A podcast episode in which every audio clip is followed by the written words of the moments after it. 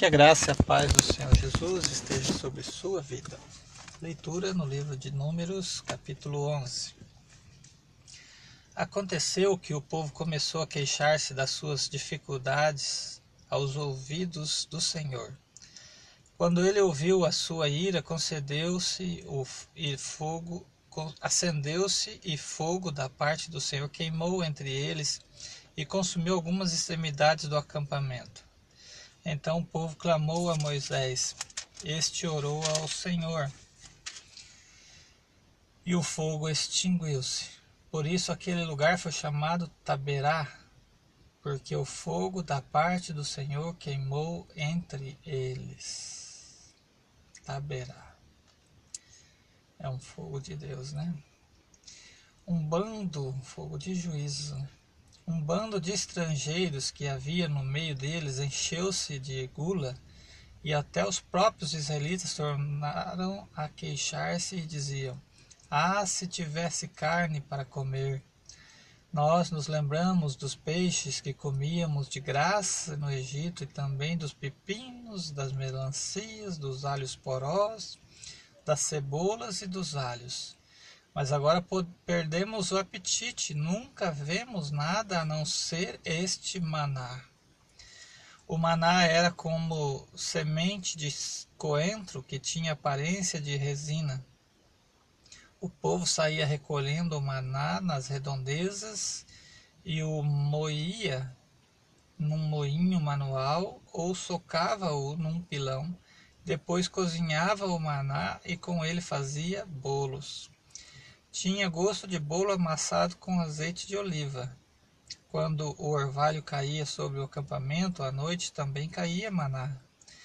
Moisés ouviu gente de todas as famílias se queixando, cada um na entrada de sua tenda. Então acendeu-se a ira do Senhor, e isso pareceu mal a Moisés. E ele perguntou ao Senhor: Por que trouxesse este mal sobre o seu servo? Por que não te agradares de mim que colocaste sobre os meus ombros a responsabilidade de todo este povo? Por acaso fui eu quem o concebeu? Fui eu quem o deu à luz? Por que me pedes para carregá-lo nos braços como uma arma ama carrega um recém-nascido, para levá-lo à terra que prometeste sob juramento a seus antepassados? Onde conseguirei carne para todo este povo? Eles ficam se queixando contra mim, dizendo: Dê-nos carne para comer. Não posso levar todo este povo sozinho. Essa responsabilidade é grande demais para mim. Se é assim que vais me tratar, mata-me agora mesmo. Se te agradas de mim, não me deixes ver a minha própria ruína. E o Senhor disse a Moisés: Reúna setenta autoridades de Israel que você sabe que são líderes e supervisores entre o povo. Leve-os à tenda do encontro para que estejam ali com você. Eu descerei e falarei com você e tirarei do espírito que está sobre você e o porei sobre eles. Eles o ajudarão na árdua responsabilidade de conduzir o povo, de modo que você não tenha que assumir tudo sozinho. nenhuma autoridade assim não aqui vem do alto, né? É o que Jesus disse um momento antes, diante do, do, do, do imperador lá, né? Ah, versículo 18. Estou pelejando para lembrar o versículo, acho que Romanos 13 também né, fala sobre as autoridades. Versículo 18: Diga ao povo: consagrem-se para amanhã, pois vocês comerão carne. O Senhor os ouviu quando se queixaram a ele, dizendo: Ah, se tivéssemos carnes, tivéssemos carne para comer, estávamos melhor no Egito. Agora o Senhor lhes dará carne, e vocês a comerão. Vocês não comerão carne apenas um dia, ou dois, ou cinco, ou dez, ou vinte mas um mês inteiro até que lhe sair carne pelo nariz. E vocês tenham nojo dela, porque rejeitaram o Senhor que está no meio de vocês. e se queixaram a ele, dizendo: Porque saímos do Egito. Disse, porém, Moisés: Aqui estou eu no meio de seiscentos mil homens em pé, e dizes: Darei a eles carne para comerem durante um mês inteiro. Será que haveria o suficiente para eles se todos os rebanhos fossem abatidos? Será que haveria o suficiente para eles se todos os peixes do mar fossem apanhados?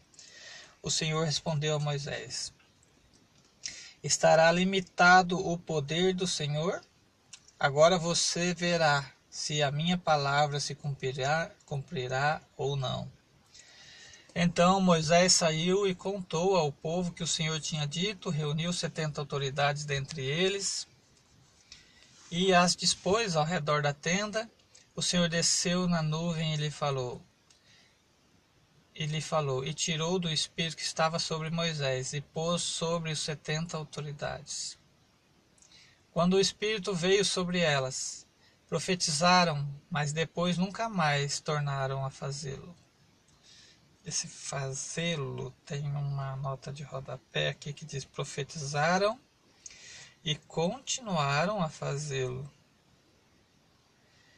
mas aqui na melhor tradução que deixaram por escrito, depois nunca mais tornaram a fazê-lo. E aqui na nota de rodapé já diz, ou profetizaram e continuaram a fazê-lo. Ou seja, o Espírito continuou sobre eles, né? Mas não profetizavam, né? tendo assim, sem necessidade. Né? Versículo 26. Entretanto, dois homens chamados Eudade e Medade tinham ficado no acampamento. Ambos estavam na lista das autoridades, mas não tinham ido para a tenda. O Espírito também veio sobre eles e profetizaram no acampamento. Então certo jovem correu e contou a Moisés: Eudade e Medade estão profetizando no acampamento. Josué, filho de Num, que desde jovem era auxiliar de Moisés, interferiu e disse: Moisés, meu senhor, proíba-os. Mas Moisés respondeu: Você está com ciúmes por mim? Quem dera todo o povo do Senhor fosse profeta, e que o Senhor pudesse, pusesse o seu espírito sobre eles. Então Moisés e as autoridades de Israel voltaram para o acampamento. É o princípio, né? Nenhuma autoridade há senão a que vem do alto. Depois disso, versículo 31. Depois disso veio um vento da parte do Senhor que trouxe codornizes do mar e as fez cair por todo o acampamento a uma altura de 90 centímetros, espalhando-as em todas as direções num raio de um dia de caminhada. Durante todo aquele dia, aquela noite, e aquela noite, durante todo o dia seguinte, o povo saiu e recolheu as codornizes. Ninguém recolheu menos de dez barris, então eles as estenderam para secar ao redor de todo o acampamento. Mas enquanto a carne ainda estava entre os seus dentes, e antes que a ingerisse, a ira do Senhor acendeu-se contra o povo e ele os feriu com uma praga terrível. Por isso o lugar foi chamado Kibrote Ataavar, porque ali foram enterrados os que tinham sido dominados pela gula. De Kibrote Ataava o povo partiu para Azerote e lá ficou. Esta então foi a leitura do livro de Números, capítulo 11. É, nós tiramos uma grande lição aqui, né? Não dá para murmurar com as coisas que Deus nos dá. E Ele fornece tudo o que você precisa no tempo certo e na hora certa. Os nossos desejos, né? Nossas vontades, quero carne, quero batata, quero pepino, é, tem tem valor diante de Deus, que Ele se preocupa com cada fio de cabelo que nós temos na cabeça que nem é importante para a nossa saúde, mas ele sabe quantos temos na cabeça. Deus cuida dos passarinhos, cuida do vento, cuida do ar, não cuidaria de nós, nossas vestes, nossas necessidades?